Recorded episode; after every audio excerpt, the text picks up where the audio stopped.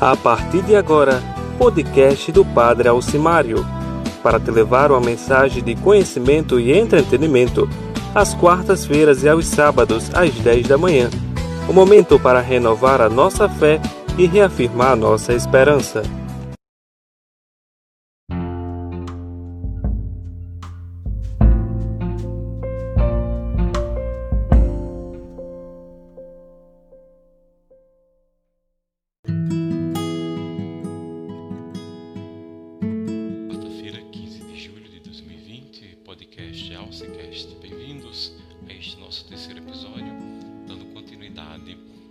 Da filosofia pagã contra o cristianismo na Idade Antiga. Hoje, como referência, reflexão, as heresias marcionita e maniqueísta. Em seguida, vamos começar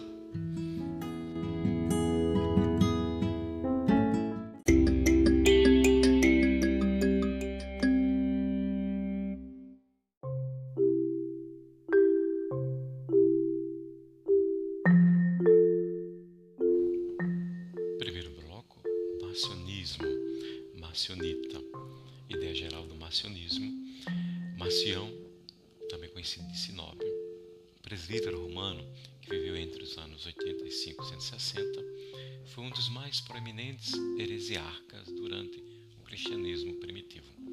Santo Hipólito relata que Marcião era filho de um bispo da cidade de Sinóbio, na província romana do Ponto, atualmente Turquia. Seu contemporâneo São Tertuliano o descreve como proprietário de barcos. Marcião provavelmente foi consagrado bispo assistente ou auxiliar de seu pai em Sinópio. É bom lembrar que o celibato eclesiástico não era ainda de uso obrigatório. Somente vem acontecer no Concílio de Espanhol de Elvira, no ano 302 da era cristã, que se tornou obrigatório. São Policarpo de Esmirna, encontrando-se com Marcião, chamou-o de primogênito de Satanás, segundo São Jerônimo. Santo Epifânio afirma que após um começo como monge asceta, ele seduziu uma virgem e foi excomungado, por isso, eh, pelo seu pai, foi expulso também da cidade. Mas pesquisas falam que se, fala, se trata de fofoca maliciosa ou simplesmente uma mitologia. Marcião viajou a Roma entre os anos 142 e 143 da era cristã. Nos anos seguintes, Marcião desenvolveu seu sistema teológico e atraiu um, grande grupo de seguidores. Quando os conflitos que ele teve com os bispos de Roma começaram, ele tratou logo de se organizar, eh, juntar seguidores e formar uma comunidade separada. Ele foi consequentemente excomungado pela Igreja de Roma. Após a sua excomunhão, ele volta à Asa Menor, onde atua espalhando o marcionismo. Marcião tem uma ideologia intimamente ligada ao gnosticismo, caracterização por duas tendências dupla. A primeira tendência foi de infiltrar no cristianismo oriental as ideias exóticas da filosofia grega, ligando-as é, com um caráter religioso. A segunda tendência foi impregnação de algumas doutrinas católicas e a rebeldia contra a hierarquia católica constituída oficialmente. Pelo seu caráter reformador da igreja do seu tempo, Marcial foi estudado ultimamente, sobretudo por chefes, grandes chefes de igrejas protestantes. Em geral, os protestantes manifestam especial admiração por ele, principalmente por considerá-lo um reformador da igreja que estava degenerada ou desviada do verdadeiro espírito do seu fundador, Jesus Cristo. Dois olhares sobre o sistema é, é, que devemos ter. Primeiro é que Marcião não é gnóstico, em pleno sentido, ele não é pagão. Seu modo de conceber sua educação e sua atuação eram diferentes das doutrinas e filosofias gregas e helenistas. Marcião, pelo contrário, era cristão, instruído na doutrina do cristianismo, porém rejeitou algumas concepções cristãs. O segundo olhar do sistema marcionita se trata de uma simplicidade extraordinária, muito atraente por causa dos contrastes que oferecia recursos muito salientes, atividades e ideologia do, de Marcião.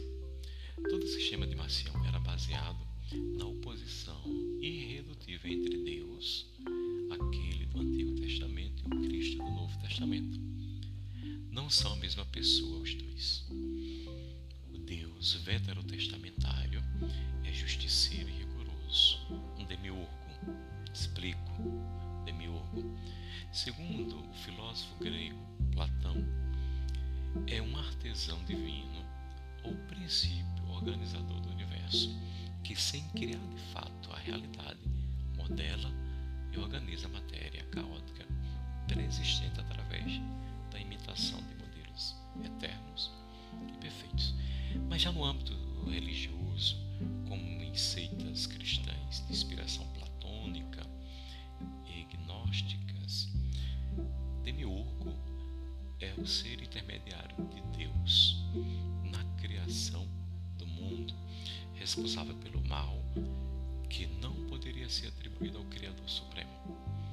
Então, esse demiurgo veterotestamentário é severo e intransigente, que, que impõe uma lei que nem os judeus puderam observá-la. Ao invés, o Cristo do Novo Testamento é o Deus do amor e da misericórdia que atrai todo mundo com incentivo de sua bondade infinita. Por este motivo, Marcial concebe o Novo Testamento como algo inteiramente novo, sem relação nenhuma com o Antigo Testamento, a ponto deste estar em oposição a ele, ao Antigo Testamento. Com esta sua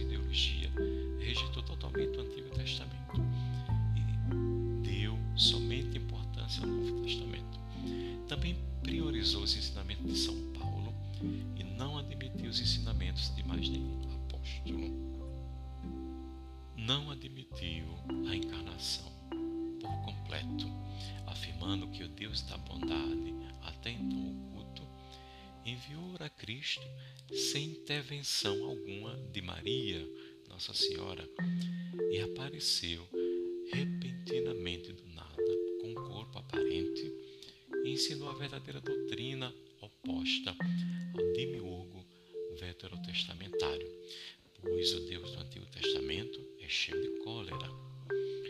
O verdadeiro e único apóstolo foi São Paulo. Marcião exigia que todos tivessem uma fé viva no Deus da bondade, que foi pregado por Cristo. Assim, no final destas pinceladas acerca do marcionismo, possamos nós adquirir uma consciência de que os pretensos reformadores das igrejas que acusam os desvios, o distanciamento é, da fundação, da mensagem do fundador, também pode ocorrer equívocos. Atenção para o segundo bloco.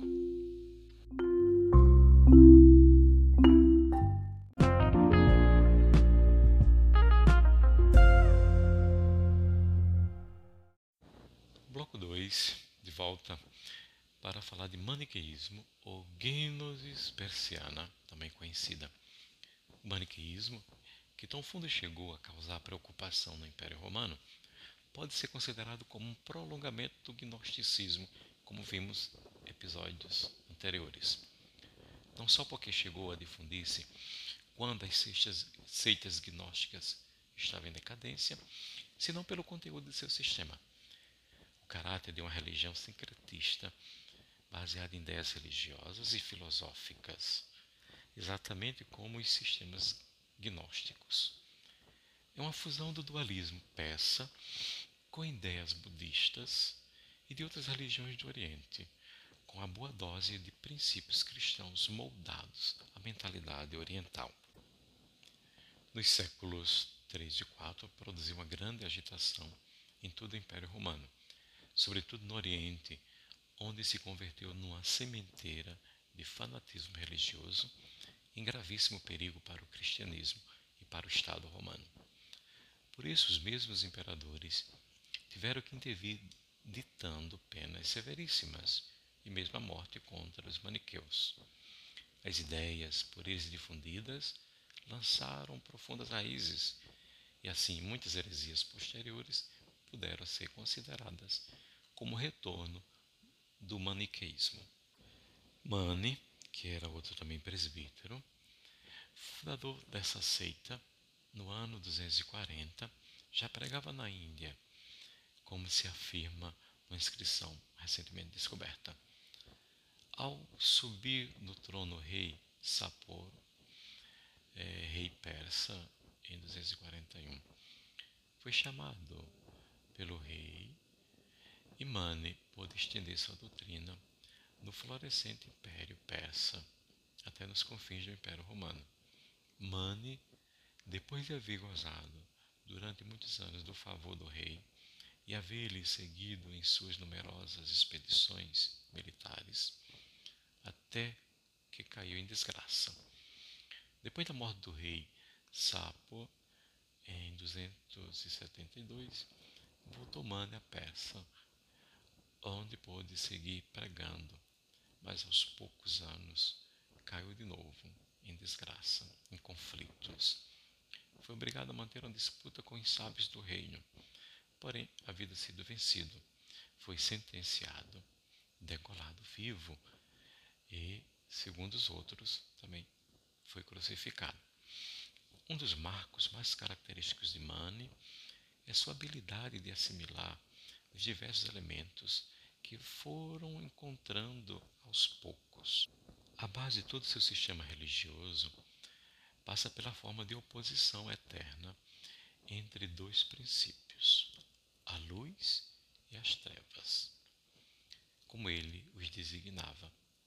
Colocava os cinco elementos do reino, é, ou seja, trevas, barro, vento, fogo e fumaça. Promove uma sublevação para defender seu reino. É uma guerra de titãs, né? guerra de deuses. Produz por emancipação a nova força que se desenrola no homem primitivo. Ele, armado com os cinco, cinco elementos puros, vai combater os poderes das trevas. Para libertar as partes de luz dos homens, se apresenta esse sistema em forma de aparente Jesus impatíbilis, né? e ensina o modo de como se libertar das trevas, como se deve operar a sedução Porém, já seus apóstolos entenderam mal sua doutrina. Por isso, pensavam seus seguidores que Cristo enviou um paráclito. Vejam bem que loucura. Mane se apresenta agora como o Espírito Santo e promete purificar a religião.